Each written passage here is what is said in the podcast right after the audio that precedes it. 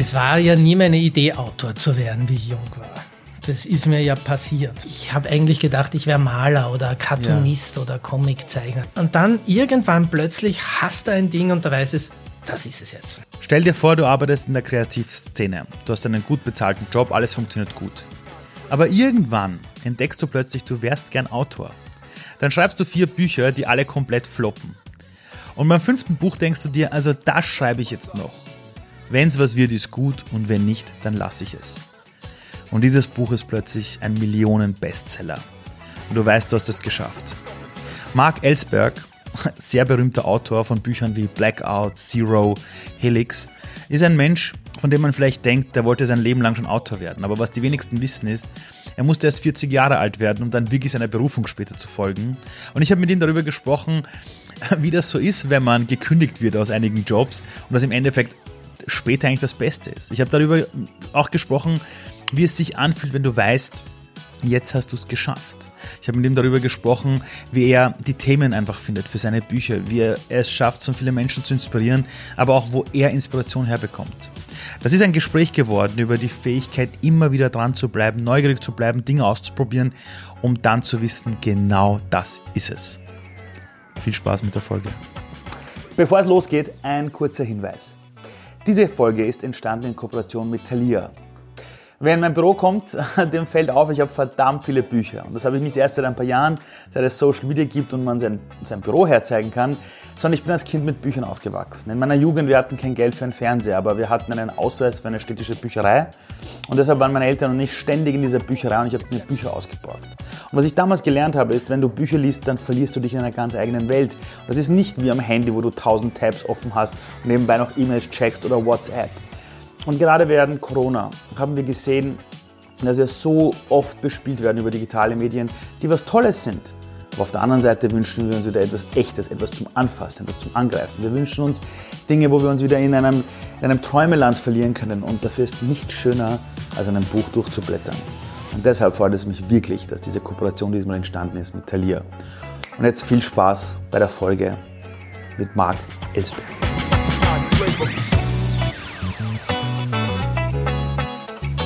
Wie ist das Gefühl, wenn du weißt, Millionen Menschen fürchten sich jetzt vor etwas, weil du dir die richtigen Wörter ausgesucht hast? Das Interessante ist, dass ich meistens, wenn ich in einem Buch drin bin, nicht mehr an die vorherigen Bücher denke und deswegen an sowas gar nicht denke. Erstens einmal. Und zweitens fürchten sich die Leute, glaube ich, nicht nur, wenn sie meine Bücher gelesen haben, sondern sie fangen auch drüber an nachzudenken und überlegen vielleicht, was sie machen können, damit sie sich nicht fürchten müssen. Also nehmen wir vielleicht das Beispiel Blackout her, das viele kennen, wo es mhm. um diesen großen Stromausfall geht. Da fürchten sich sicher viele Leute mal zuerst, pfau, das kann passieren. Und so schnell und so nah bei uns mhm. und so. Aber vielleicht fangen sie auch nach zu denken an, ja, was könnte ich denn machen, dass ich dann vielleicht nicht so betroffen bin. Also ich habe zum Beispiel, nachdem Blackout erschienen ist und bis heute höre ich ähm, von vielen Leuten bei irgendwelchen Terminen oder sie schreiben es mir auch, ähm, deswegen habe ich mir zu Hause Vorräte angelegt oder sogar ja, habe hab ich, einen Not ja, habe ich mir einen Notstromgenerator gekauft oder sonst was. Also das heißt, die Furcht wird ja dann in was Konstruktives umgewandelt und das ist ja okay. Aber während du schreibst, weißt du schon, haha, das ist jetzt die, die eine Szene, wo plötzlich sich eben dann später Millionen Leute denken, oh, das ist jetzt gekippt, na, das hätte ich mir jetzt nicht gedacht, oh Gott, wie geht's weiter? Weißt du, also wie jemand, der vielleicht einen Film produziert, schon, das ist jetzt der Spannungsbogen, wo ich die Leute halte? Oder schreibst du es ganz einfach und bist danach vielleicht sogar überrascht, was die Leute packt? Ich gehöre zu den, tendenziell eher zu den sogenannten Architekten. Also ich habe das ähm, auf einer Lesereise in den USA vor ein paar Jahren mal gehört von Autorinnen, die mit mir an dem Abend da waren, haben wir nachher noch was getrunken und äh, die über das sprichst du auch als, als Autorinnen und Autoren miteinander. Wie schreibt man? Die Amerikaner, die haben gesagt, also wir unterscheiden ja zwischen Architekten und Gärtnern. Und ähm, das bezeichnet es eh schon ein bisschen. Der Architekt plant. Der, der, weiß relativ genau, wie seine Geschichte rennen wird. Während der Gärtner oder die Gärtnerin, die lassen es einfach wachsen. Und ich habe ja da so ein paar Kolleginnen und Kollegen auch in Wien und in Österreich, die ich absolut, äh, die ich ab und zu treffe. Und das sind beide Dinge dabei, beide Vertreterinnen, Vertreter sozusagen. Eine interessanterweise wurde von der Gärtnerin stärker zur Architektin, weil sie irgendwann mit dem Gärtnern nicht so richtig weitergekommen bin. Ich war aber immer tendenziell jemand, der relativ plant, also wirklich genau wie ein Drehbuchautor oder wie ein Theaterautor mhm. meistens es tun würde. Wobei es letztendlich so ist, dass beim Schreiben selber dann immer Dinge passieren, die du nicht geplant hast. Das ist wirklich, du tippst und hast dir vorgenommen, in der Szene passiert das und das und während du tippst, macht die Figur was anderes. Und dann bleibt es dir als Autor überlassen, lass du die Figur machen, was sie will, oder sagst du, nein, ich habe das anders geplant ich gehöre zu den Leuten, die eher sagen, die Figur wird schon wissen, warum sie das jetzt macht, muss ich halt meine Pläne ändern. Das ist ein bisschen wie im Leben. Ne? Also es gibt ja ähm, vom berühmten Philosophen Mike Tyson diesen Spruch, dass du hast immer einen Plan, bis du eine auf die Fresse bekommst. Und so ähnlich ist das da auch. Ne? Ja, aber wer führt denn diese Figur? Ich meine, im Leben da draußen hast du andere Menschen, du hast mhm. das Wetter, du hast tausende Dinge, die passieren. Aber während du schreibst und wenn du sagst, diese Figur macht jetzt was anderes, wer führt die? Würde ich sagen. Also gerade für die Leute, die das gerade zuhören, du hast auf dein, was, auf deinen Hinterkopf Auf meinen Hinterkopf getippt. Ähm, ich glaube, es ist eine Mischung beim Schreiben. Einerseits ähm, hat man natürlich gewisse Dinge bewusst im Kopf mhm. und legt seine Figuren auch an, hat auch eine Idee, wie die sind, wer sie sind, wie sie sich verhalten, zumindest grob. Und während des Schreibens lernt man aber auch seine Figuren erst besser kennen. Ich habe mhm. bei früher bei meinen Büchern habe ich, habe ich zum Beispiel das vorher gemacht. Da habe ich wirklich seitenlange Lebensläufe meiner Bücher, äh, meiner Figuren geschrieben. Ähm, bis hin in die Großelterngeneration habe ich gewusst, was Großeltern gemacht haben, was das für Typen waren, die Eltern, was das für Typen waren, ähm, die Figur selber, was hat sie für Hobbys, was denkt sie sich, was fühlt sie und so weiter. Das konnten 10, 20 Seiten sein, damit ich vorher wusste, mit wem ich es da zu tun habe, wen ich da ins Abenteuer stürzte. Das mache ich inzwischen kaum mehr, sondern lasse mich stärker darauf ein, die Figuren während ähm, der Geschichte kennenzulernen. Und das passiert zwangsläufig, kommt da vieles irgendwo aus dem Unterbewusstsein raus. Warum schreibst du Bücher? Du kommst eigentlich aus der Werbung. Warum schreibe ja ich Bücher? Irrsinnig mühsam. Also jeder, der Bücher schreibt, den ich kenne, mhm. sagt mir, das ist eine der anstrengendsten Dinge, die sie je in ihrem Leben gemacht haben. Und ich kenne erfolgreiche Leute, Musiker und Künstler, aber dann, als sie ein Buch schreiben mussten, haben sie oft zu mir gesagt, Ali, das waren die härtesten eineinhalb Jahre meines Lebens. Das war so schwierig. Warum tut man das, obwohl man einen Job hat in der Werbebranche? Vielleicht genau deswegen. Weil in der Werbung musst du immer alles wahnsinnig verkürzen. Da geht es darum, alles auf eine Headline zu reduzieren oder auf einen 30 Sekunden oder auf eine kurze Copy oder heutzutage in den Online-Medien auf eine Story, die aber maximal fünf Bilder hat oder auf einen Banner oder sonst mhm. irgendwas. Und das darf man nicht unterschätzen. Das ist eine, eine ganz, ganz hohe Kunst. Das ist fast mehr Arbeit, als mhm. ein 800-Seiten-Buch zu schreiben, weil, wie ähm, ja schon ein berühmter Mensch, es wird verschiedenen Leuten zugeschrieben, ähm, mal geschrieben hat, ich habe heute keine Zeit, dir einen kurzen Brief zu schreiben, deswegen schreibe ich dir einen langen. Mhm. Es ist wirklich schwer, zumindest für jemanden, der Werbung ernst meint auch oder und ernst nimmt, was jetzt wie ein Widerspruch in sich klingen mag, aber das, du hast wahnsinnig Info, viel Info über ein, irgendein Produkt oder eine Dienstleistung und sollst das dann in so einem ganz kurzen Zeitraum, musst die Aufmerksamkeit wecken, musst es begehrlich machen und musst einen Punkt machen.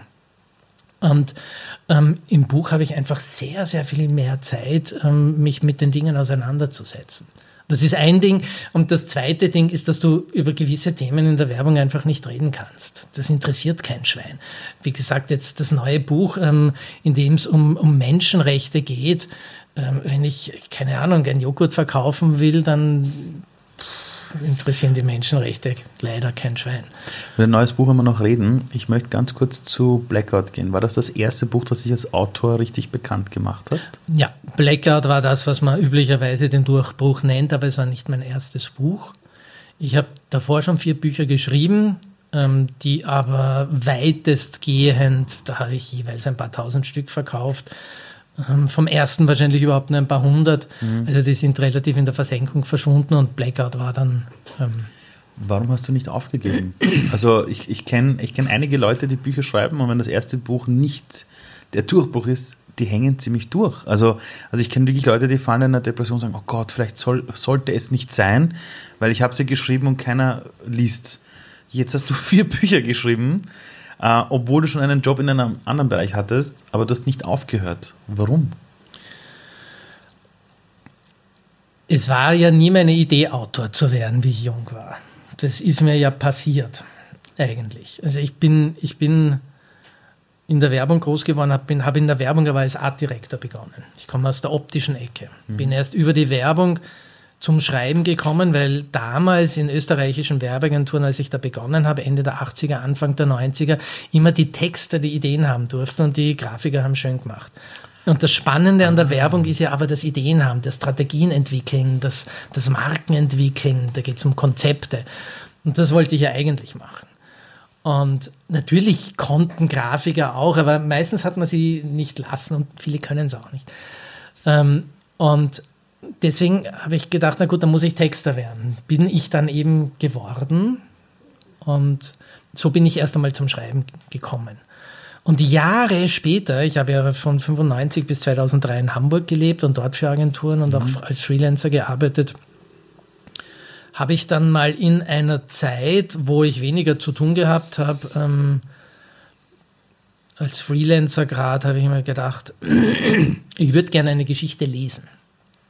Wo ich mir vorstellen könnte, die könnte lustig sein, die könnte spannend sein, sowas, diese Geschichte müsste da draußen irgendwo sein. Und ich habe sie nirgends gefunden und habe mich gewundert, warum gibt es die nicht, weil das ist eine gute Geschichte.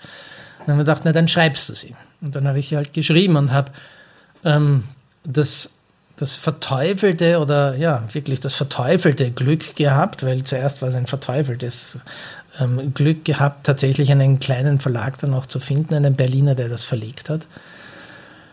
Und dann habe ich Blut geleckt. Dann habe ich entdeckt, dass mir das Spaß macht. Dieses Bücherschreiben. Im, Im Gegensatz zu dem, was ich in der Werbung mache, das mir auch Spaß gemacht hat. Sehr viel Spaß. Aber es war was anderes. Und deswegen habe ich mir gedacht, naja, Vielleicht probierst du es noch einmal, obwohl das erste Buch immer ein Flop war. Was ich beim ersten Buch auch gemerkt habe, wie gesagt, das war eine Polizsatire. Ähm, und ich hatte ja in viel früheren Jahren schon einmal ein Jahr lang für den Standard, beziehungsweise für das Album des Standard, dieser Tageszeitung der österreichischen, eine Art gezeichnete Cartoon-Kolumne gehabt, ein bisschen geschrieben, ein bisschen gezeichnet. Das war auch satirisch. nach einem Jahr war dann wieder Schluss damit. Und ich habe dann auch bei der, bei der Satire gemerkt, dass Satire wahrscheinlich nicht ganz mein Genre ist. Mhm. Dass ich das vielleicht auch nicht optimal kann. Obwohl, wenn ich mir das Ding heute wieder herschaue, das war ziemlich gut und ziemlich visionär, aber vielleicht nicht wahnsinnig gut geschrieben. Ähm, und ich habe immer gern Krimis und Thriller gelesen, habe immer gedacht, na, probierst du mal einen Krimi. Dann habe ich einen Krimi geschrieben, wollte aber auch nicht eigentlich ähm, das geschrieben, was damals so wahnsinnig populär war. Und damals waren gerade so Donner Leon und, und mhm. Henning mhm. Mankell die Bestseller und mich haben die wahnsinnig genervt, diese, diese ähm, permanent inneren Monologe und die Schlechtheit der Welt bejammernden Typen ähm, habe ich überhaupt nicht ausgehalten. Da habe ich gedacht, da möchte ich einen Gegenentwurf dazu. Und der Kommissar, das Buch ist dann 2004 erschienen, also entwickelt zu Anfang der Nullerjahre. Dieser Kommissar war ein Kommissar, der erstens ein funktionierendes, intaktes ähm, Familienleben hatte, mit der Familie auch noch glücklich war. Also der Gegenentwurf zu, diesem, mhm. zu dieser Genrefigur des gebrochenen ähm, Lonesome Wolves und der außerdem einen Mord begeht und damit davonkommt. Und dann kommt ihm einer drauf und dann muss er noch einen begehen und er kommt wieder davon, indem er das in die Fälle quasi hinein verwickelt, die er als Kommissar lösen muss. Also er muss als Kommissar auch noch einen Fall lösen. Das war, wie mir später bewusst wurde, durchaus aber ein Trend der Zeit, weil in dieser Zeit sind andere solche Anti-Helden entstanden, die man aber, und mein Ziel war, ihn sympathisch zu machen, was glaube ich auch gelungen ist. Du mochtest den, obwohl er definitiv ähm, ein Fiesling war. Finde, das ist, damals sind entstanden die Sopranos, damals ist entstanden Dexter und so weiter und so ah. fort. Diese, diese komischen Anti-Helden, weil du diese, diese ganz reinen Helden nicht mehr wolltest. Wobei ich ähm, daraus nie eine Serie gemacht hätte, also es wäre für mich immer geplant als als Einzelding, weil ich es grundsätzlich problematisch finde, solche Figuren eigentlich zu heroisieren. Die gehören nicht heroisiert. Mhm. Ich habe mir Sopranos eine Staffel anschauen können und dann habe ich mir gedacht, wie könnte dieses Mega-Arschloch mhm. ähm, zu einem Role Model machen? Mhm. Das, ist, das ist nicht in Ordnung. Mhm. Dexter ist noch viel schlimmer. Also, Dexter ist eine also, absolute Sauerei. Das ist, eine der schlimmsten, das ist eine der schlimmsten Serien, die ich in meinem Leben gesehen ja. habe, weil ich mir gedacht habe, der bringt da Menschen um. Ja. Und die Leute freuen sich auf die nächste Folge. Genau. Ja. Das ist und, pervers. Und, und, sie, und sie entschuldigen ihm alles. Ja. Und das war für mich auch das, was ich gesagt habe, also ganz ehrlich, also ich konnte mir das dann nicht mehr ansehen. Ja, ich auch nicht. Keine das Chance. Ist, geht nicht.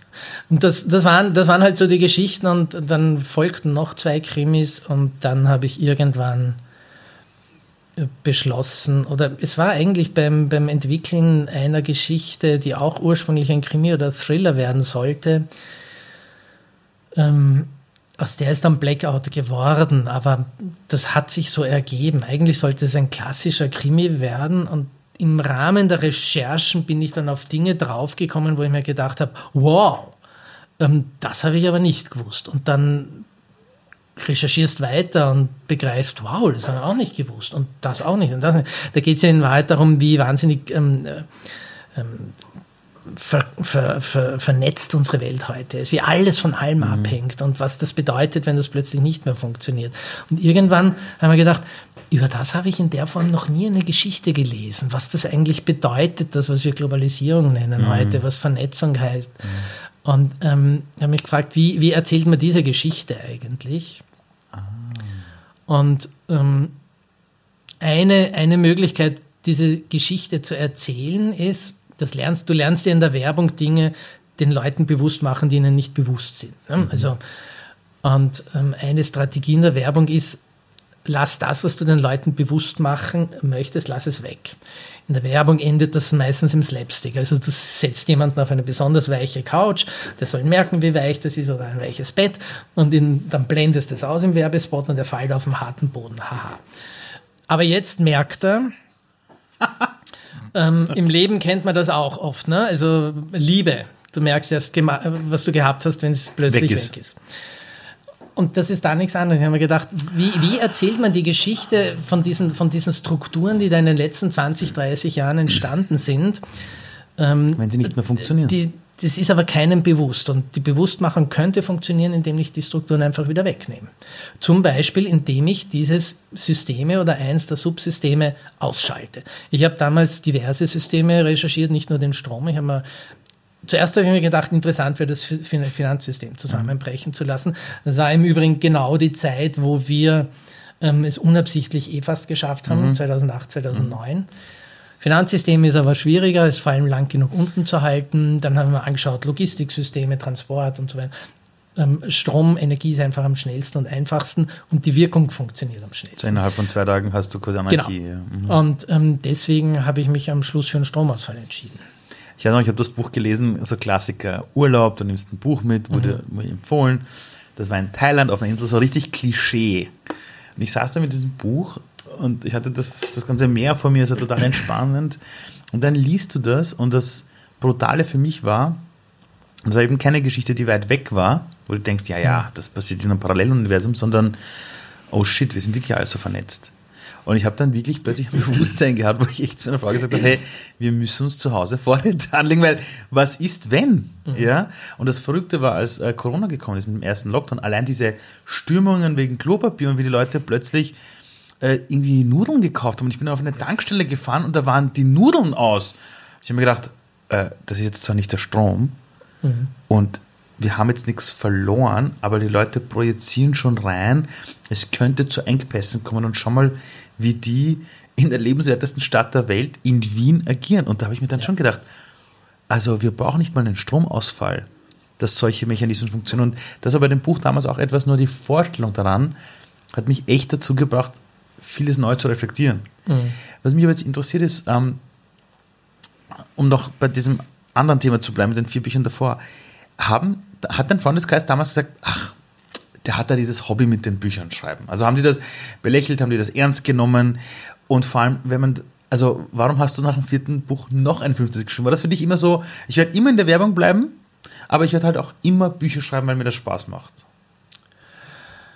Ähm, ich bin vielleicht von Natur aus ein, ähm, nie ganz erwachsen geworden und so ein bisschen in der Pubertät stecken geblieben. Das ist super. Ja, da bin ich mir nicht immer ganz so sicher. ähm, was und, und so ein klassischer pubertärer Zug ist ja, wenn alle sagen, ähm, das geht nicht oder das ist verboten, dann will man es natürlich besonders machen. Ich glaube, das ist ein bisschen verwandt miteinander. Es geht nicht und es ist verboten. Mhm. Und wenn dann alle sagen, naja, das ist ja nett, aber ähm, ja. War das so? Mach so. Naja, es, es, die Leute haben mich so, sogar unterstützt, das war ja sehr nett. Die haben die Bücher gekauft und haben gesagt, ist eh gut und so. Also es, es gab eigentlich kein, kein Abfälliges. Ähm, und vielleicht hängt es auch damit zu, zusammen, mit, mit viel früher schon. Also, dass ich ja nach der Schule oder in den, in, in den letzten Schuljahren habe ich ja ursprünglich gedacht, ich wäre irgendwas Künstlerisches machen. Also ich, ich, war in der Schule immer der, der gute Zeichner. Ich habe für die halbe Klasse die Zeichenaufgaben erlebt, erledigt und bin da bis heute ziemlich gut. Also ich habe ich hab da ein echtes Talent, deswegen bin ich ja dann auf die Hochschule für angewandte Kunst gegangen und habe dort studiert erst einmal. Ähm, habe das allerdings, habe währenddessen dann relativ bald in der Werbung äh, zu arbeiten angefangen, habe dann auf der Uni aufgehört, weil das Arbeiten irgendwie spannender war in dem Augenblick ähm, und Geld gebracht hat. Ähm, aber da, da war immer dieser, dieses Ding in mir, ich möchte sowas, ich möchte was Kreatives machen. Das machst du ja auch in der Werbung schon. Mm. Aber, es, Aber es, ist, es ist noch einmal was anderes, genau. Ist der Unterschied, dass das aus dir kommt?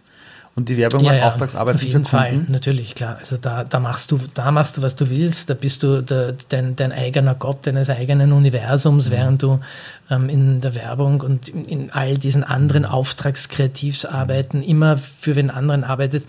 Was als Kreativer sehr, sehr angenehm sein kann, weil du hast relativ klare Regeln und, und, und, und Bahnen, in denen du mhm. arbeiten musst, was, was jetzt widersprüchlich klingt, weil kreativ ja immer heißt, außerhalb der Box zu denken, na bla, bloß nicht. ähm, speziell nicht, wenn du für Werbeagenturen arbeitest oder für, für Marketingleute. Wenn es da wirklich aus der Box hupfst, dann lassen sie dich auch gleich draußen mhm, und ähm, auf Wiedersehen. Ja, ja. Mhm. Ähm, aber wie gesagt, ähm, das, das ist schon auch interessant. Aber es war immer dieses, dieses Ding da, dieser Wunsch, meine eigene Kreation draußen zu haben.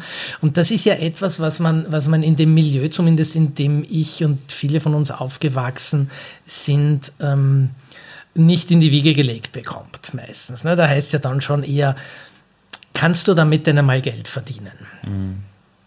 Und das, das war das eine, ähm, das, das mich dann beim Schreiben später vielleicht auch wieder so ein bisschen angetrieben hat, dass ich mir gedacht habe, naja, ich probiere das jetzt einfach. Und ich hatte ja sozusagen die Sicherheit, die Fallback, dass ich in der, in der Werbung noch immer arbeite und dort mein Geld verdient habe.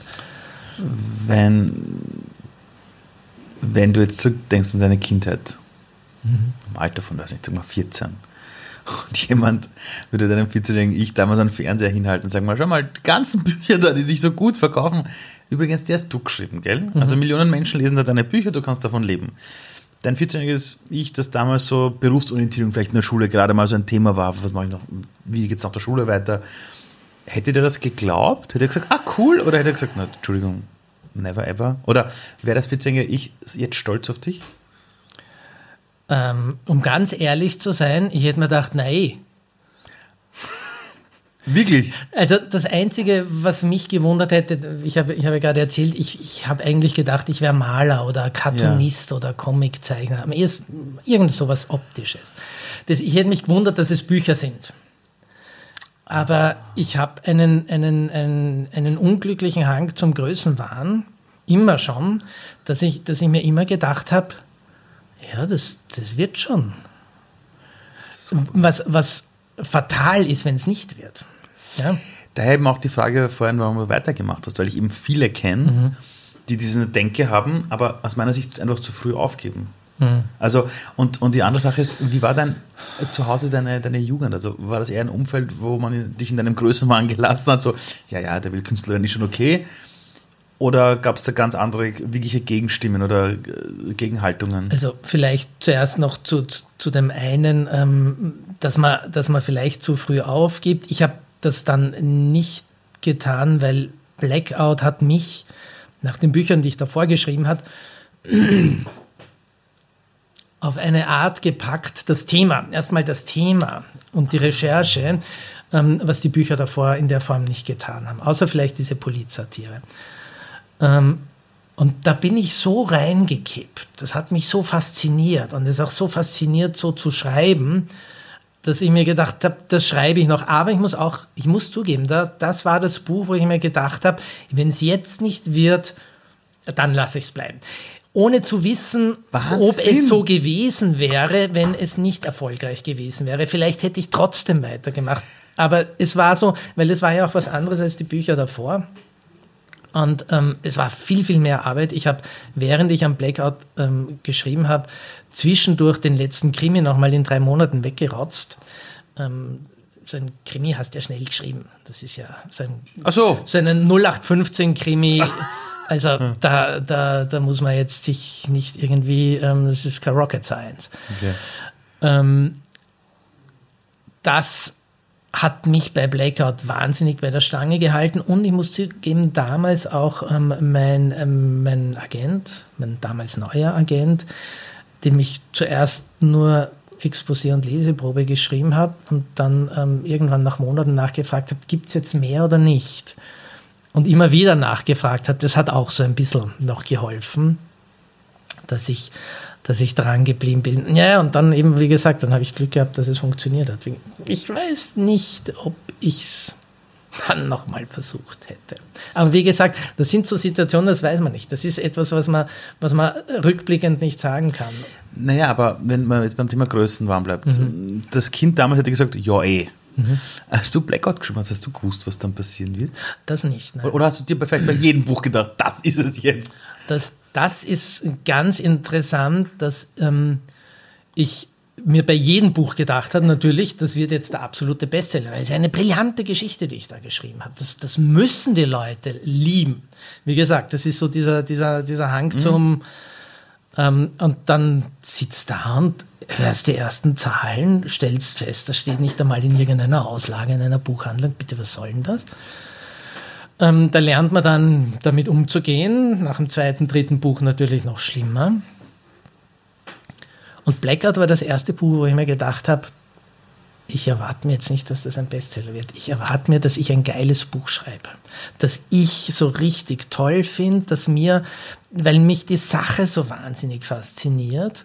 Ah. Und es ist mir wurscht, ob es ein Bestseller wird oder nicht, aber ich will dieses Buch draußen haben.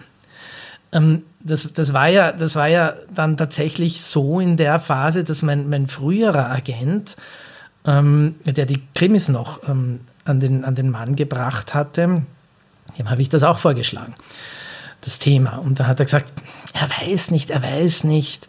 Ähm, die Krimis sind da bei diesem Kölner Verlag erschienen, der so Regionalkrimis macht. Und da gibt es ein paar Autoren, die können auch vom Schreiben leben, wenn sie mal eine Serie haben, weil so Regionalkrimis werden meistens nur regional mhm. verkauft und vermarktet. Da hast du dann automatisch mal ein kleineres Publikum, bla bla mhm. bla. Und und ich fand die immer toll, deine Bücher, aber so richtig toll verkauft haben sie sich nicht. Aber bleib doch einfach dabei bei der Sache. Also das war nicht jemand, der gesagt hat, lass es bleiben. Gut, ist ein Agent, der mhm. verdient ja auch Geld damit. Mhm. Und der sogar an mich geglaubt hat. Aber an Blackout hat er nicht geglaubt. Und ich habe mir immer gedacht, jetzt habe ich drei von diesen Krimis geschrieben und sie haben sich alle nicht verkauft. Ich habe keine Lust, ein totes Pferd zu reiten. Jetzt noch weiter. Das ist mir zumindest schien damals. Und ich will jetzt, und da kommt jetzt dann wieder dieses rein, nein, wenn der sagt, das wird nichts, dann möchte ich das Recht. Der Pubertäre. Der Pubertäre. Und ähm, daraufhin, das war auch so ein bisschen ein Antrieb, es dann umso mehr zu machen. Aber wie gesagt, das war vor allem dieses plötzlich von einer Sache wieder gefesselt zu sein, wie man es in seinem Leben ja vielleicht häufig nicht hat. Und vielleicht auch nach 20 Jahren in der Werbung immer seltener hatte in seinem Job, dass man so richtig reinkippt. Ich wollte mich gerade fragen, woher kommt diese Inspiration? Also, also es ist ja, ich sage immer, es, es, sag mal so, es gibt Menschen, die sagen immer, ich brauche diese drei Tools oder die drei Tipps, um Inspiration zu finden oder die mhm. richtige Idee oder wie finde ich denn die Liebe des Lebens? Ich sage immer, hey, wenn du solche Fragen stellst, es gibt Dinge, die finden dich, wenn du dafür irgendwie bereit bist, wenn die Konstellationen mhm. passen, dann solltest du dafür bereit sein vielleicht. Also ja. so der Liebe nachjagen, forget it. Da habe ich in der Jugend in Clubs mir oft Körbe geholt und Enttäuschungen.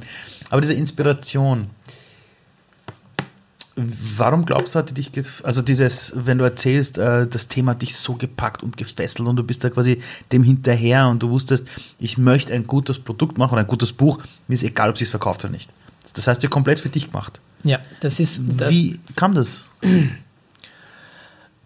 Das kam nicht, das, das war ich immer schon. Ich war immer schon ein wahnsinnig neugieriger Mensch. Das kann auch nervend sein, ähm, schon bei Eltern, die man die ganze Zeit löchernden Bauch fragt.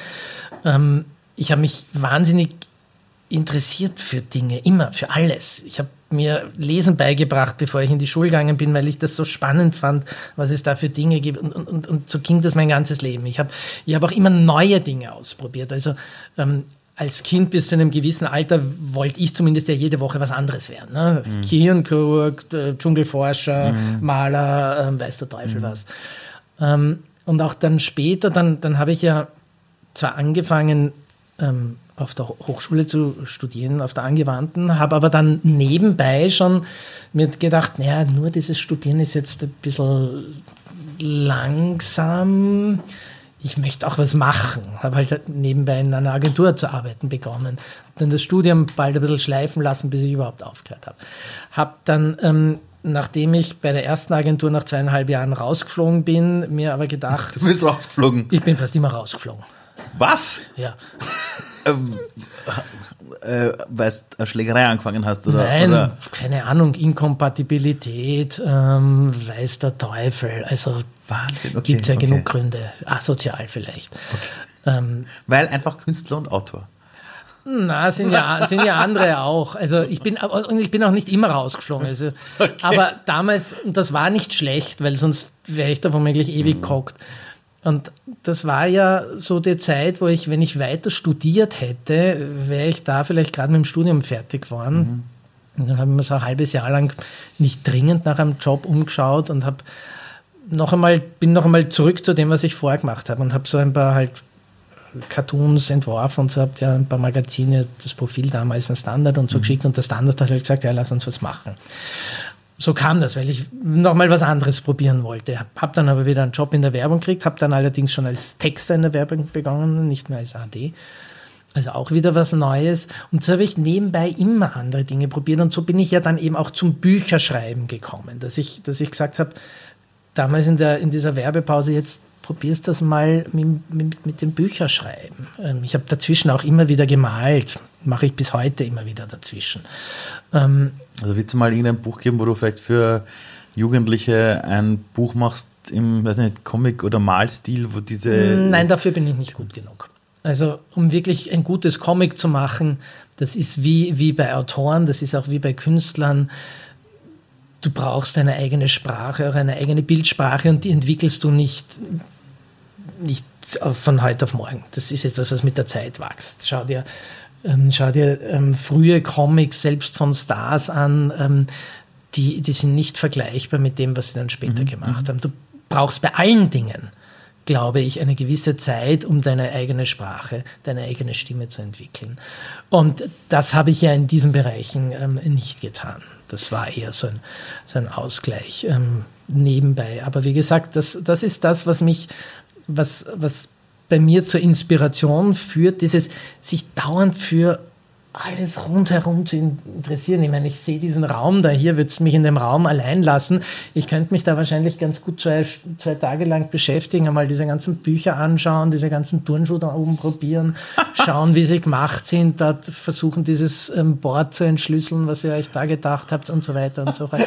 Also ähm, alles wissen wollen. Stimmt, ja. Und aber interessanterweise auch immer irgendwie so ein bisschen einen Drang ist auch in irgendeiner Form aufzubereiten, zu verarbeiten, irgendwelche Schlüsse zu ziehen und dann es in dieser veränderten Form wiederzugeben. Das machst du ja eben auch in der Werbung, das machst du überall mhm. in der Kunst. Und bei mir sind es jetzt dann halt Bücher geworden. Und ich betrachte Bücher bis heute auch ein bisschen, eigentlich male ich viele, male ich Bilder mit Worten. Mhm. Ich habe mich oft gefragt, wie ist dieses Gefühl, wenn man merkt, hey, jetzt funktioniert es. Also, vorher hast du das Wort genannt, da war der Durchbruch, mhm. ja, durch, durch Blackout. Wie, wie war denn das? Ich meine, du warst es gewohnt, ich schreibe ein Buch, ich schreibe ein Buch, das kommt raus, ist nicht so, wie ich es gerne hätte, ich habe meinen Job, aber gab es dann so einen Augenblick bei diesem Buch, wo du dann, oder gibt es so eine Szene, die du uns beschreiben kannst, wo dann du sagst, hey, da habe ich mir dann gedacht, das gibt's nicht. Ja, jetzt ist es das, das, das ist es jetzt, ja. Ähm, es gibt für mich zwei verschiedene. Entschuldige. Ah, ja. Es gibt für mich zwei verschiedene, das ist es jetzt, über okay, die ich vielleicht okay. kurz reden möchte. Ähm, das eine, das ist es jetzt, das kannte ich immer schon, das kannte ich schon ähm, beim Arbeiten für die Aufnahmemappe von der Angewandten, später in der Werbung und auch heute beim Schreiben, dass wenn du im Prozess drinnen bist und an etwas arbeitest, dann denkst du die ganze Zeit, ah, das ist gut, aber so richtig noch nicht. Und das ist nicht was, was da funktioniert, sondern also, da. Also es funktioniert nicht im Kopf, sondern Nein, im Bauch. Ja. Mhm. Und, dann, und dann irgendwann plötzlich hast du ein Ding und da weißt es, das ist es jetzt. Ähm, das, sowas kommt aber nicht, weil man ein Genie ist, dem unter der Dusche irgendwas einfällt, sondern sowas kommt nur durch die lange Vorarbeit, die, die man im kreativen Prozess gemacht hat. Jeder Kreative kennt das. Ähm, das, das Bild von außen von Kreativen ist ja oft, oh, der steht unter der Dusche, dazwischen tut er irgendwie ins Kino gehen, wenn im Fahrt ist mhm. oder sonst irgendwie saufen, rumvögeln und sonst was. Und dann hat er den Geistesblitz und macht daraus Millionen. So ist das ja nicht. Du beschäftigst dich mit einem Thema, äh, haltst es von allen Seiten, betrachtet es, lernst noch was drüber und das dauert ewig. Und dann brauchst du dazwischen die Phasen, wo das sacken kann Mhm. Das ist dann das, wo du ins Kino gehst, vielleicht einmal ein paar Stunden oder einfach auch nur fünf Stunden. Du hast vorher gesagt, du warst in Thailand. Ich meine, was gibt es Größeres? Ich brauche gar kein Buch im Urlaub. Ich kann stundenlang den Wellen zuschauen mhm. oder aufs Meer schauen. Mhm. Einfach in die Luft schauen. Mhm. eine der großartigsten Tätigkeiten, ähm, äh, die es gibt. Das braucht man auch. Und dann kommt vielleicht irgendwann dieser Moment, oder du hast dann wieder dir zehn Dinge ausgedacht, im Fall der Werbung zehn Anzeigenmotive oder zehn Headlines und der einer weiß dann dieses, dieses jetzt. Aber wie gesagt, das kommt nicht aus dem Nix, sondern es kommt immer aus einer, aus einer langen Vorarbeit. Das ist dieses eine Gefühl von, eines, das ist es. Ja. Aber das kommt ja nur hoch, wenn man sich aber auch dann die Zeit gibt, dass diese Vorbereitungszeit ja. arbeiten kann. Ja. Und dann dieser Output passiert. Das heißt, wenn ich nur ständig im Tun, Tun, Tun, Tun, Tun bin, wird schwierig. Da ist es ja schwierig. Ja, das, das war auch in der Werbung oft ein Problem, dass die Zeit zu knapp war. Man kann zwar lernen, diese Prozesse zu beschleunigen, ähm, das macht dich als Kreativen dann vielleicht auch ein bisschen erfolgreicher, ähm, ist aber auch entsprechend aufwendiger und anstrengender. Okay. Ähm, und dann gibt es natürlich dieses andere Gefühl, das du jetzt angesprochen hast, dieses Das ist es jetzt in Bezug auf den Erfolg meiner Bücher. Genau. Da gab es, also das war ja bei mir Blackout und da gab es im Prinzip, da gab es fast drei Momente. Es gab einen Moment, als nämlich ähm, mein Agent dieses Buch angeboten hat im Frühjahr 2011, kurz vor der Buchmesse in London, das ist die zweitgrößte der Welt nach Frankfurt. Und mich eines Tages anruft, du, wir haben hier, das will jeder Verlag haben gerade. Ähm, Weil das Thema so cool war, oder? Das, das, ist, das ist wieder das klassische Beispiel von, was macht Erfolg aus. Ich, jeder, jeder erfolgreiche Mensch, und ich habe es in einigen deiner, deiner Dings auch schon gehört, weiß, wenn er, wenn, er, wenn er ein bisschen was im Kopf hat, dass die Hauptingredienz zu, zu, zu Erfolg ist Zufall. Genau. Und jeder sagt, das stimmt nicht und das hat er erreicht.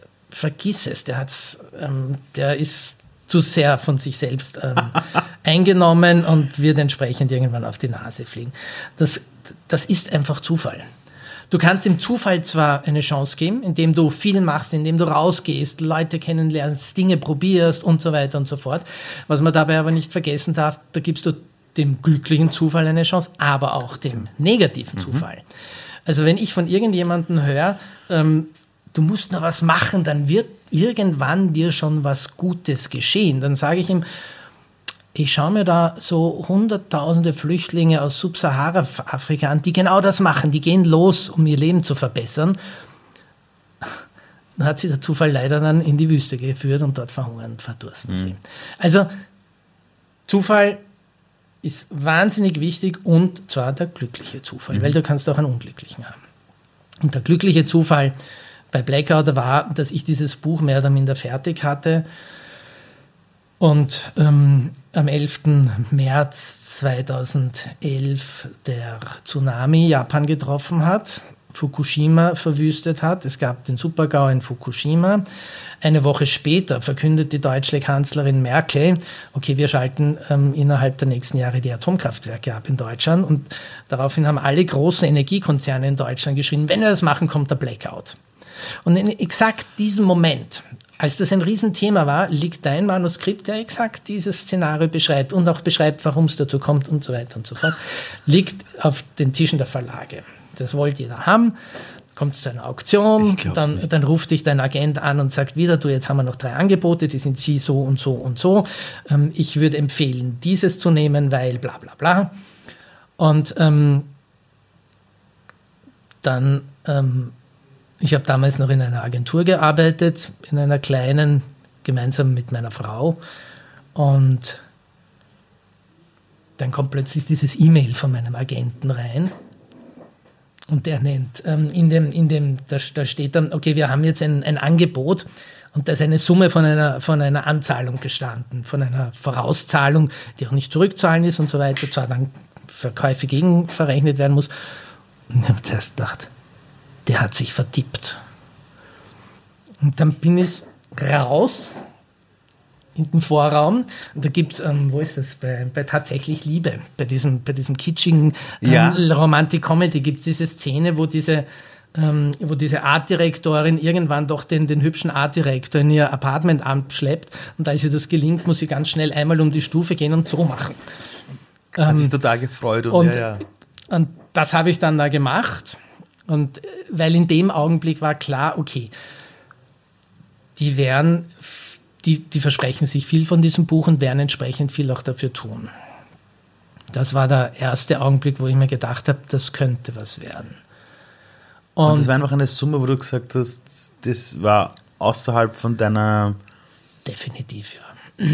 Es ist keine Summe, von der du dir ein Schloss kaufen kannst oder den Rest deines Lebens sorgenfrei verleben kannst, aber es war die Summe, die, wo ich mir dann gedacht habe, vielleicht könntest du es jetzt mal zwei Jahre lang probieren und wow. wenn nicht, kannst du immer noch in die Werbung zurückgehen. Ähm, es gab dann noch einen zweiten Moment. Das Interessante war, dass das Buch dann am Anfang gar nicht gut funktioniert hat. Das ist wie, ähm, wie Ziegel in den Regalen gelegen. Wirklich? Blackout war kein Instant-Erfolg. Das hat der Hardcover hat es, glaube ich, der beste Spiegel-Bestsellerlistenplatz war, glaube ich, Nummer 17.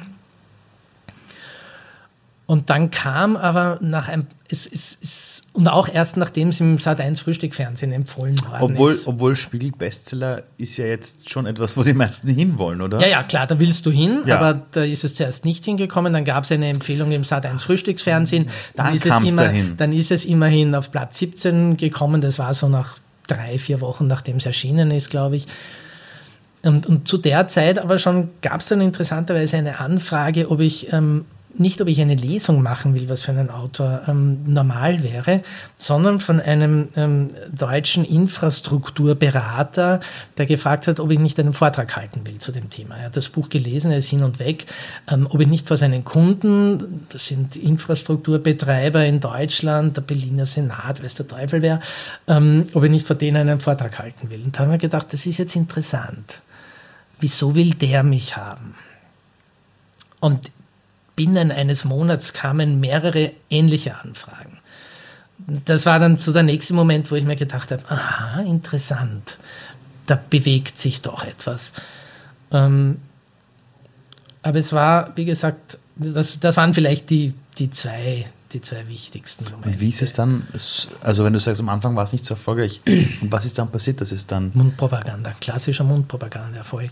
Das hat zuerst vor allem in ein paar, in ein paar Special Communities, IT-Security, Bevölkerungsschutz, und so weiter und so fort, ähm, haben es scheinbar die Leute gelesen, haben es dauernd weiterempfohlen.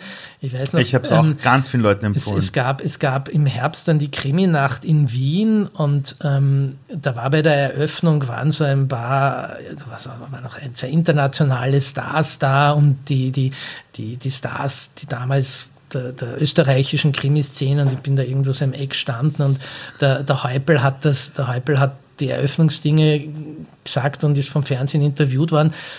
Und ich habe gar nicht so richtig zugehört, weil du plauderst mit irgendwann und hör dann nur mit einem Ohr und dann und sagt der Heipel, und wir lesen im, im Rathaus gerade alle Blackout. Und da habe ich mir gedacht, was? Ähm, also das war relativ bald in so in, in, in, in, bestimmten Communities und ganz weit oben interessanterweise. Und von dort hat, hat scheinbar seine, seine, seine Word of Mouth, also Mundpropaganda, mhm. Welle, das ähm, dann weitergetragen, die sich so richtig im Herbst begonnen hat, hat man das dann gespürt. Das war, also wie lange war das äh, so nach dem Release? Mh, drei, vier Monate. Das Ach hat doch. sich über den Sommer so aufgebaut und es ist dann im Weihnachtsgeschäft explodiert. Aber wann hast du gewusst, du kannst von dem wirklich leben? Also jetzt nicht nur, ich komme zwei Jahre damit klar und im schlimmsten Fall gehe ich zurück, sondern ganz ehrlich, also jetzt äh, ja, habe ich es geschafft.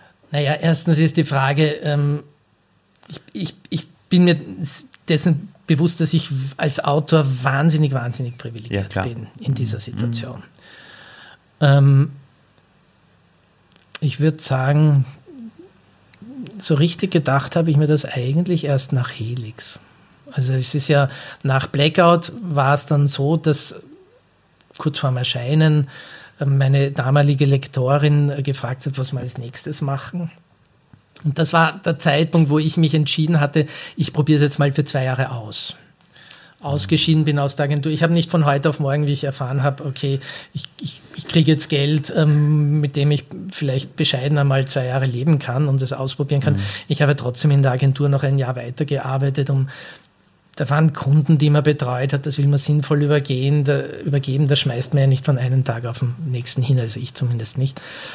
Und habe so diesen Übergang gehabt und dann habe ich im Zero geschrieben, also das, was dann Zero wurde. Mhm. Wir haben mit der, ich habe ein paar Vorschläge gemacht nach Blackout, was wir als nächstes machen könnten. Habe dann sehr schnell, haben wir uns darauf geeinigt, das zu machen, was Zero wurde.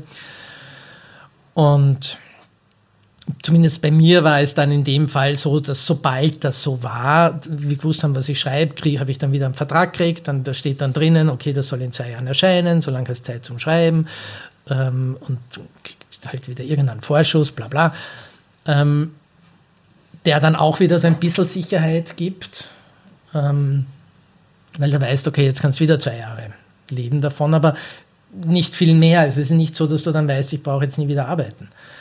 Und auch nach Zero war es so, wobei dadurch, dass Blackout ja nicht dieser Instant-Erfolg war, sondern das so sich über Jahre aufgebaut hat. Das Blackout ist ja in Summe fünf, sechs Jahre auf der Spiegel-Bestsellerliste gestanden. Das ist doch verrückt. Wir haben bitte. allein in Deutschland kratzen wir jetzt an den zwei Millionen verkauften Büchern. Aber dadurch, dass das nicht so ein Übernachterfolg war, hat man sich auch nicht überlegt, so und jetzt bin ich Autor sondern hat immer, hat ah. immer so, ist da hineingewachsen. Und ähnlich war es bei Zero, und dass sich das dann auch so schön entwickelt hat und auch die Nachfolgebücher. Ähm, die Sicherheit kam dann eigentlich erst so mit, mit dem dritten, mit Helix, wo eben nach Zero, als das auch wieder als Bestseller mhm. funktioniert hat, ähm, eben der Verlag wieder gesagt hat, was machen wir als nächstes? Wieder Themen vorgeschlagen. Das war dann eine ganz interessante Geschichte, weil ich habe Themen vorgeschlagen. Der Verlag hat gesagt, das klingt super, das Thema. Und habe gesagt, auch das ist das, was ich am liebsten machen würde. Da tut man meistens so Exposés schreiben, so mhm. zwei, drei Seiten, grobe Handlungszusammenfassung. Und dann habe ich angefangen zu schreiben. Ich habe den Vertrag schon unterschrieben gehabt, soll in zwei Jahren wieder ein Buch abliefern und habe nach ein paar Monaten festgestellt, es klappt nicht ich kriege dieses Buch nicht hin, dass ich hier eigentlich Obwohl du schon so Bücher geschrieben hattest, Bestseller geschrieben hattest. Obwohl ich recherchiert hatte zum Thema und so, aber es hat nicht funktioniert. Aus was für Gründen immer, es hat nicht funktioniert. Bin ich also, musste ich zum Verlag zurück und habe gesagt, du, es tut mir leid, Eleanor, das war eben meine Verlegerin, ähm, ich krieg das nicht hin. Irgendwie, es klappt nicht. Ähm, das ist blöd, weil du hast ja einen Vertrag. Mhm. Und ich hätte aber ein anderes Thema. Und ähm, da hat sie dann gesagt, klingt auch gut. Das ist das, was dann Helix wurde, also diese ganze Gentechnik-Geschichte. Mhm. Ähm, was dann umso besser wurde, weil ich glaube, ein paar Tage nachdem ich ihr gesagt habe, machen wir das mit dem, wie wäre es mit dem Gentechnik-Thema, kam ja diese Meldung, dass die ersten befruchteten menschlichen Eizellen in China genau. mit dieser neuen Technologie CRISPR-Cas ähm, genau. ähm, behandelt wurden. Und ähm, das hat das dann noch bestärkt, okay, ja, das Thema könnte interessant werden. Ähm, und nach Helix war es dann so, das war das erste Mal so, dass ähm, mein Agent dann gesagt hat, ja, soll ich wieder mal beim Verlag nachfragen? Und, und ich, ich habe eigentlich nur gedacht, der, der checkt jetzt, was wir so als nächstes machen könnten.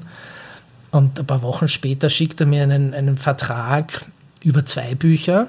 Der hat schon einen fertigen Vertrag ausgehandelt gehabt, auch wieder mit einem beachtlichen Vorschuss. Und diesmal zum ersten Mal so, dass, dass es einfach nur geheißen hat, machen es zwei Bücher, ohne dass ich Themen vorschlagen sollte oder sonst was. Und da habe ich mir dann gedacht, okay, ja, jetzt ähm, ist das langsam. Ähm, und das ist aber genau der Moment, wo du dann auch anfängst zu denken, ähm, Obacht, fühl dich nicht zu sicher. Also in Wahrheit glaube ich es bis heute nicht. Ich meine, ich kann gut vom Schreiben leben. Ähm, ich habe noch immer nicht ausgesorgt bis ans Ende meiner Tage, überhaupt nicht. Ähm, aber ich bin immer noch, es ist jedes Buch aufs Neue ein Abenteuer und eine Herausforderung. Und in Wahrheit ist es für mich, und das ist natürlich, ich weiß nicht, ob, ob der Luxus ist, den ich mir leisten kann oder ob es ganz einfach ist. Es ist nach, nach, nach wie vor immer so wie, wie beim, beim Blackout, wie beim ersten, das den, den Durchbruch erreicht hat, dass es mich nicht interessiert, wie viel von den Büchern verkauft werden. Das mag jetzt wahnsinnig peinlich und, und, und pseudo ähm, bescheiden klingen. Ähm, weil ich freue mich natürlich schon, dass, dass diese Themen, die ich für wahnsinnig interessant und spannend und, und, und wichtig halte, wenn sich viele Leute damit auseinandersetzen. Aber zuerst einmal geht es mir nur darum, ein Buch zu schreiben und hinzulegen, wo ich mir nachher sagen kann, das ist ein lässiges Buch. Das ist nach wie vor das, was mich antreibt. Und bei deinem Buch, welches aktuell jetzt quasi jetzt demnächst erscheint, mhm. werden wir das Gespräch jetzt führen, ähm, ist das da wieder dasselbe Gefühl, wie du an die Themen herangehst? Oder ist es wirklich dann jedes Mal etwas komplett anderes auch? Ähm, und in deinem jetzigen neuen Buch geht es auch jetzt nicht um etwas Wissenschaftliches, sondern ja. geht es um was ganz ein anderes Thema. Es, es, es, äh, also der Antrieb für die Bücher kommt meistens aus, aus verschiedenen Dingen. Blackout habe ich schon geschildert. Zero kam daher, das war eigentlich eine Science-Fiction-Geschichte, die ich schon 15 Jahre früher mal geschrieben hatte, so um die Nullerjahre, die niemand wollte ähm, wo ich lauter Dinge beschrieben habe, wie ähm, YouTube, Facebook und so weiter. Und haben sie da drin anders geheißen. Ich hätte die Dinge gründen sollen, statt Romane darüber zu schreiben. Das kann auch kommen. Ähm, und Helix hat wieder einen anderen Beweggrund gehabt. Die Genetikgeschichte habe ich schon sehr, sehr lang ähm, im Kopf gehabt. Ich habe mich, wie gesagt, ich, ich beschäftige mich mit manchen Themen seit ewig und Genetik hatte ich wirklich lange auch schon recherchiert. Ich habe sogar schon angefangen gehabt, die Geschichte zu schreiben, die später Helix wurde, gleichzeitig wie Blackout. Also es gibt auf einem früheren Computer 150 Seiten ähm, von dieser Geschichte, die zur gleichen Zeit wie Blackout erschienen ist. Was hast du Nur zeitgleich zwei Bücher geschrieben? Ja, und ein drittes ja eigentlich auch noch, diesen Wien-Krimi. Und du hattest einen Job. Und hatte einen Job. Ähm, und habe dann aber Helix zur Seite gelegt, weil ich mir gedacht habe, das ist mir noch zu viel Science Fiction. Da gab es diese neuen Technologien wie CRISPR-Cas noch nicht und habe gesagt, ich konzentriere mich jetzt auf Blackout. Aber wie gesagt, das zeigt nur, wie lange ich mich zum Teil, wie lange ich schwanger gehe mit vielen Themen. Und ähm, dann, dann war das das eine, die Genetik, aber das andere, was mich bei Helix viel mehr fasziniert war, hat, war eigentlich etwas, was sich auch über Jahrzehnte aufgebaut hat. Das war so die Zeit, die Nullerjahre, die frühen Zehnerjahre, wo, wo alle Kinder gekriegt haben in, in mhm. meinem Umfeld. Und ähm, es dann relativ bald wahnsinnig wichtig wurde, auf welchen Kindergarten mhm. kommen die mhm. äh, in Wien speziell ja, wahnsinnig kompetitiv. Mhm. Die müssen alle in den Privatkindergarten. Mhm. Da gab es wirklich Eltern, die auch ihre Kinder schon äh, mit reihenden Mandarinkurs mhm. geschickt haben, damit sie später Chinesisch können, um in dieser kompetitiven Welt da draußen mhm. bestehen zu können. Und ich habe ich hab mir gedacht, was würden diese Eltern, was wären sie bereit noch zu tun, wenn es Möglichkeiten gäbe? Beispielsweise ah. genetische Möglichkeiten, dein Kind zu verbessern. Oder das, was heute zum Teil ja schon möglich ist und sogar getan wird, zumindest auszusortieren. Ja. Daraus ist, das war, das war der, der Antrieb für Helix.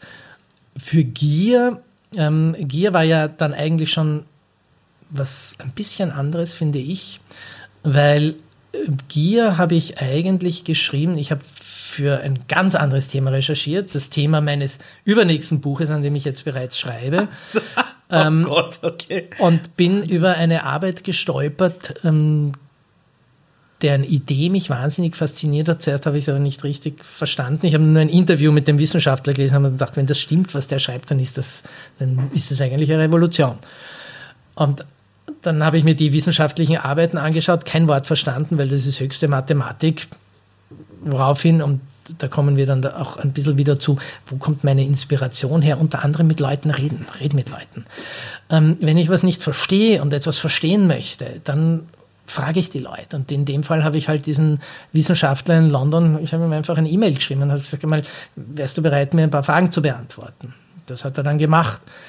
Und wir haben dann über Monate lang ähm, haben wir E-Mails ausgetauscht, auf Englisch über Mathematik und Ökonomie. Ähm, und irgendwann, also im ersten E-Mail hat er ja geantwortet, ich beantworte dir mal ein paar Fragen und dann sehen wir ja, ob das Sinn hat. Und irgendwann nach ein paar Monaten hat er dann irgendwann mal in einem E-Mail geschrieben, nachdem wir wirklich also unendlich viel miteinander diskutiert haben, schriftlich, ich glaube, das hat keinen Sinn mehr. Und der nächste Satz war aber, ich glaube, wir sollten einmal persönlich reden. Daraufhin bin ich nach London geflogen und habe ähm, dort zwei Tage mit den Leuten persönlich geredet und das hat auch, war auch für mich wieder mal Augen öffnen. Du kannst Briefe schreiben, so viel du willst. Im persönlichen Gespräch mhm. ist dann echt der Knoten geplatzt.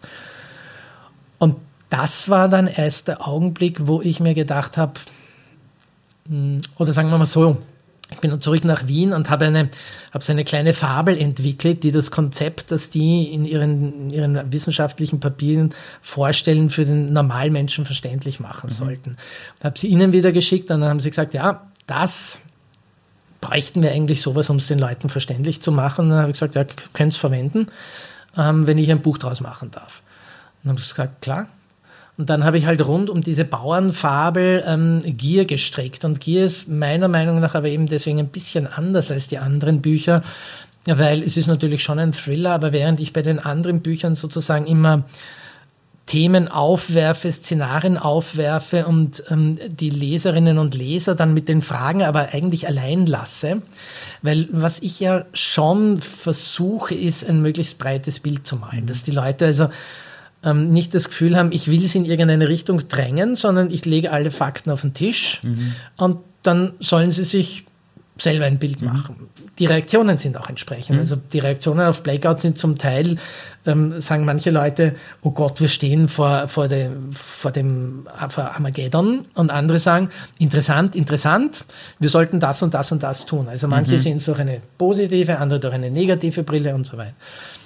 Und bei Gier ähm, mache ich ja mehr, da diskutiere ich einerseits das Thema, also so Themen wie ähm, Verteilungsungerechtigkeit, mhm. ähm, Klaff oder ähm, Wohlstandsauseinanderklaffen immer stärker und diverse andere derartige gesellschaftliche Themen und ich präsentiere eine Lösung, die an sich eh klar ist, mhm. aber was ja die Londoner liefern, ist, ist sozusagen der Beweis, der handfeste Beweis, dass es so richtig ist, nachweisbar, nachrechenbar. Und ich bin ja aufgewachsen als 67er Jahrgang, also ich bin groß geworden in einer Welt, wo es hieß, ähm, Ellbogen sind alles. In, ja. in dem Jahr, als ich begonnen habe zu studieren, ich habe vor der Angewandten noch ein Jahr Wirtschaft studiert, ähm, das war 1987 und das war der Jahr, als, ähm, das Jahr, als der Film Wall Street ins Kino kam. Ah. Michael Douglas als Gordon Gecko. Und alle wollten Gordon Gecko Greed sein. ist gut, Gier ist gut. Alle wollten Gordon Gecko sein. Auf der WU sind sie alle mit dem rosa Standard, weil sie kein Wall Street Journal zur Hand gehabt haben, unterm Ärmel rumgelaufen mit ihren Hosenträgern. Es war, naja, wurscht. Und es waren die Zeiten von Margaret Thatcher und Ronald Reagan und dieser ganze Neoliberalismus, Chicagoer Schule, der, der unsere Gesellschaft in den letzten Jahrzehnten an die Wand gefahren hat. Und ich habe mir damals immer schon gedacht, was für ein Scheiß lernen wir da? Das funktioniert nicht so. So funktioniert die Welt nicht. Mhm. Und ähm, es wurden einem aber immer die ganzen Theorien, die ökonomischen erklärt, doch genau so kommt man zu Wohlstand und mhm. kommt die Gesellschaft zu Wohlstand und, und werden wir alle immer wohlhabend und, und wächst alles immer weiter. Und dann stoßt du über eine relativ simple Rechnung, also wenn man es mal so wie ich simplifiziert hat, die das Gegenteil beweist. Die beweist, nein, es geht nicht um Ellbogen, es geht um Kooperation. Mhm.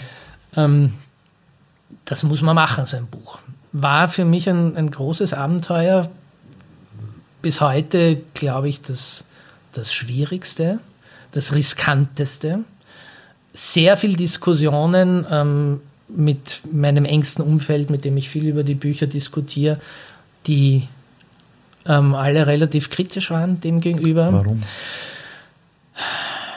Ja, weil, weil es ähm, schwierig ist. Und es ist, es ist schwieriger zu vermitteln als andere Dinge. Ähm, und es widerspricht eben allem, was wir gelernt haben. Und du kannst natürlich immer, also letztendlich wird da drin der Beweis geliefert, dass Kooperation für langfristige Wohlstandsschaffung einer Gesellschaft besser ist als das, was wir immer gelernt haben, Wettbewerb, Wettbewerb, Wettbewerb. Ähm und dann wirst du als erstes oft gefragt, naja, wenn das so ist, warum verhalten sich die Menschen dann nicht so? Eine meiner Antworten ist, schau dich um in Wahrheit Menschen kooperieren auch wahnsinnig viel miteinander. Das hat uns so wahnsinnig erfolgreich gemacht. Genau so ist es. Dass wir in den letzten Jahrzehnten einer kranken Ideologie aufgesessen sind, die uns das Gegenteil erklären will und dass kurzfristig tatsächlich oft rücksichtsloses ähm, Verhalten belohnt werden kann. Das kommt aber natürlich auch darauf an, wie du eine Gesellschaft gestaltest. Mhm. Belohnst du das oder belohnst du das mhm. nicht? Wir belohnen es momentan fatalerweise ähm, ändert nichts daran, dass ich dir beweisen kann und es die Empirik ja auch zeigt, dass Kooperation sinnvoller ist. Aber wie gesagt, also da ist viel Diskussionsmöglichkeit da mhm. und die gab es halt dann auch in diesem Fall. Ähm, und das neue Buch jetzt, das hat als, wir kommen ja von, was hat mich für meine Bücher motiviert, das ist auch etwas, was mich, was mich halt seit Ewigkeiten beschäftigt. Ne? Wir leben da in unserer, in unserer westlichen, behüteten Welt, schreiben, erklären der ganzen Welt, ähm, was Menschenrechte sind und dass sie uns so nach vorne bringen würden und ähm, dass wir alle danach leben sollten. Ähm, und ich bin ja aus einer Generation, der dies noch so im Kalten Krieg aufgewachsen ist und, und in der Schule noch sich Filme anschauen hat müssen wie The Day After. Hm. Ähm, und nach dem Fall der Mauer in den 90er Jahren hat man ja gedacht, jetzt wird irgendwie alles gut. Und dann kam 9-11 und ähm, die angeblichen, man sie ja nie, aber hm. Hochhalter von Menschenrechten und und, und, und guter Welt, ähm, USA, aber in weiter fast der gesammelte Westen ähm, oder zumindest Teile davon haben sich einen Dreck drum geschert und ähm, begehen in, in, unter anderem im Krieg gegen Terror, aber natürlich auch ganz viel in, in den ganzen Strukturen unserer globalisierten Welt, ähm, Verbrechen verschiedenster Art bilden sich aber immer noch ein, so irgendwie dieses Leuchtfeuer der Menschenrechte mhm. hochzuhalten. Und darüber wollte ich mal schreiben, dass wir, dass wir vielleicht auch einmal ein bisschen vor der eigenen Tür kehren müssen, bevor wir ähm, andere belehren. Was nicht heißen soll, dass ich nicht glaube, dass das ähm, zu verteidigende Werte sind. Mhm. Genau deswegen meine ich ja, sollte man vor der eigenen Tür kehren, weil nur dann kann man sagen, Leute, wir sollten einfach daran halten, mhm. aber das müssen wir selber auch einmal tun. Das war in dem Fall so ein bisschen ähm, die Geschichte. Außerdem wollte ich speziell die letzten vier Jahre ganz gerne mal einen US-Präsident hinter Gitter bringen. Äh, ähm, wenn du dich jetzt selbst vergleichst, heute und vor zehn Jahren, wo war die größte Veränderung? Wo ist der größte Unterschied zwischen euch beiden?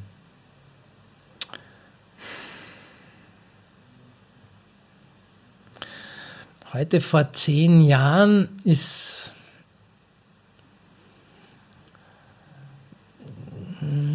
da ist der Unterschied nicht ganz so groß, wie er vielleicht, wenn man ein bisschen andere Zeiträume hernehmen würde, weil wie geschildert das war heute vor zehn Jahren, war ungefähr die Zeit,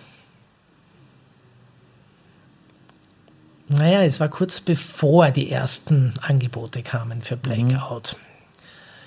Es war aus vielerlei Gründen eigentlich eine wahnsinnig schwierige, schwierige Zeit. Ähm, die größte Veränderung ist wahrscheinlich, dass ich ein bisschen sicherer geworden bin in dem, was ich, was ich, ähm, was ich mache. Man hat ja, glaube ich, als Kreativer und auch als jemand, der, der so Dinge unternimmt und dem dann irgendwann Erfolgen nachgesagt wird, man hat ja immer dieses, dieses Gefühl, man kann gar nichts. Das ist alles. Die werden irgendwann merken. Der, irgendwann der, werden sie merken, ja. dass ja, mhm. dieses Impostor-Syndrom heißt das. Ah, da gibt es einen Namen das, dafür? Das hat einen Namen, ja, ja. Okay. Das sogenannte Impostor-Syndrom. Du, du, du denkst dir, du gibst das alles nur vor. Das ist alles nur eine, mhm. eine Fassade, die du hier aufbaust. Ähm, und das ist äh, vielleicht ein bisschen geringer geworden. Ähm, Heißt aber nicht, dass, dass, ich, dass ich mir nicht bei jedem Buch aufs Neue denke, naja, da geht noch was, da geht noch was. Also das ähm, ist nicht so, dass ich mich jetzt hinsetze und das Buch runterschreibe und ähm, denke, das ist genial. Ich habe eine Frage noch. Was ist das für ein Gefühl, wenn du irgendwo unterwegs bist und du siehst plötzlich jemand sitzt da und liest ein Buch? und, und, oder, oder jemand redet plötzlich über dein Buch und die wissen nicht, dass das du bist. Mir ist das noch nie passiert, Was? dass ich jemanden gesehen habe, der mein Buch liest. Das ist ganz, ganz witzig, weil mir haben schon ganz viele Leute erzählt, dass sie jemanden gesehen haben, der mein Buch ja, ich gelesen hat. Schon, schon ähm, öfter. Ein, ein, mein bester Freund hat mir das zum Beispiel mal erzählt, ähm, dass ihm das dann richtig peinlich war, weil er ist irgendwo in Deutschland im Zug gesessen, ihm gegenüber jemand, der eines meiner Bücher liest und er, aus ihm ist es irgendwie so herausgeploppt, ich kenne den Autor, das ist mein Freund. Und dann war ihm das gleich irrsinnig peinlich, weil wieso redst du einen Wildfremden so an? Ne? Aber ich habe noch nie jemanden gesehen, der mein Buch gelesen hat. Aber wie würdest du dich, glaubst du, fühlen, wenn du jetzt irgendwo hingehst und du siehst, jemand sitzt auf einer Parkbank und liest dein Buch? Ja, ich würde mal denken, leibernd, ja, aber so soll es ja auch sein. Ich bin Autor, meine Bücher sollen gelesen werden. Eine Frage habe ich noch. Wie, also an was soll man sich bei dir mal zurückerinnern? Also die Menschen, die dich kennen, alle, die dich erlebt haben und du hast erzählt, du, du machst irrsinnig viele Sachen wenn irgendwann so über dich reden, ja, über die Privatperson, was ist das, was du dir wünschst? Es wäre super, wenn sich die Menschen so an mich erinnern. Also was soll hängen bleiben?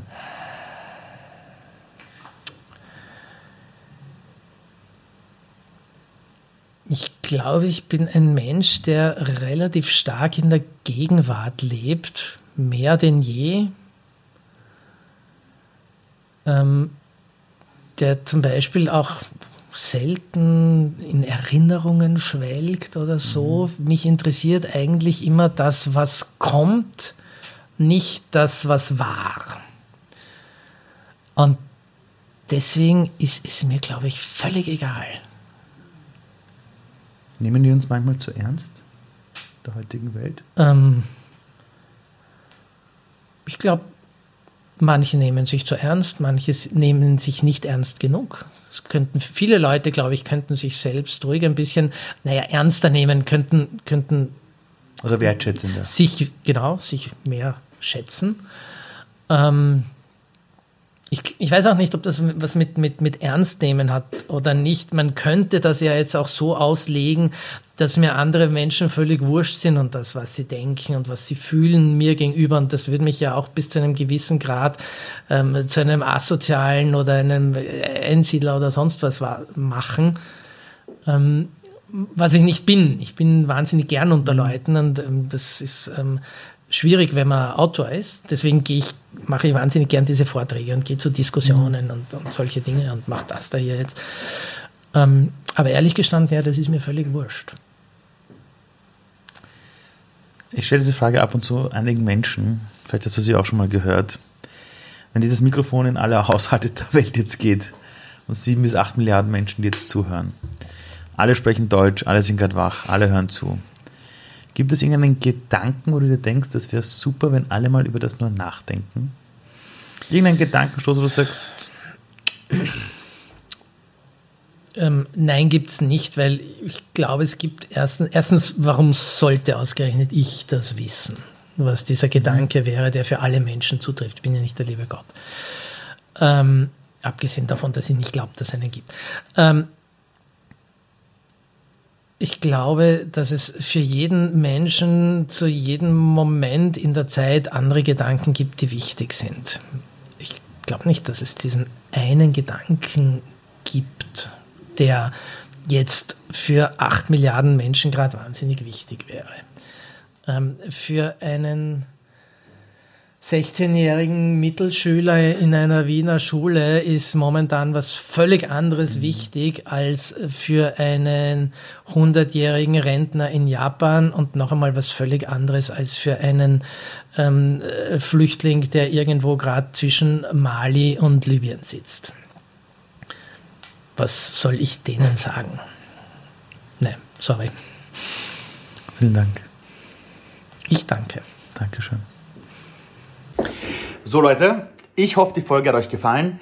Ihr habt das wahrscheinlich auch selbst rausgehört. Ich war selbst ziemlich beeindruckt, ähm, einfach zu hören, ähm, wie wichtig es ist, im Leben an Dingen dran zu bleiben, hartnäckig zu bleiben, seine Träume nicht aufzugeben und es immer und immer und immer, immer, immer wieder zu versuchen. Im Zuge dessen möchte ich mich am Ende jetzt auch nochmal bei unserem Kooperationspartner bedanken, bei Thalia, für die Möglichkeit, gemeinsam diesen Podcast auch zu gestalten. Und an euch habe ich eine kleine Bitte. Wir halten jetzt bei Folge 40 von diesem Podcast und dieser Podcast, der lebt von euch allen, von den Zuhörern, Zuhörerinnen, Zusehern auf YouTube und Zuseherinnen natürlich. Und ich würde euch bitten, wenn euch der Podcast gefällt, ihn auch positiv zu bewerten. Geht auf YouTube, gebt uns einen Daumen nach oben, abonniert den Channel, einfach suchen nach Die Ali Maloggi Show oder eben auch auf Apple Podcast uns dort mit 5 Sternen zu bewerten. Das wäre total cool, das würde uns irrsinnig freuen, die Crew und mich. Und schaltet ein nächste Woche bei der nächsten Folge von inspirierenden Geschichten und wer unser Gast ist, das verrate ich noch nicht, aber ich kann euch sagen, freut euch drauf. Ähm, das war für mich eine der inspirierendsten Geschichten. Bis nächste Woche und tschüss.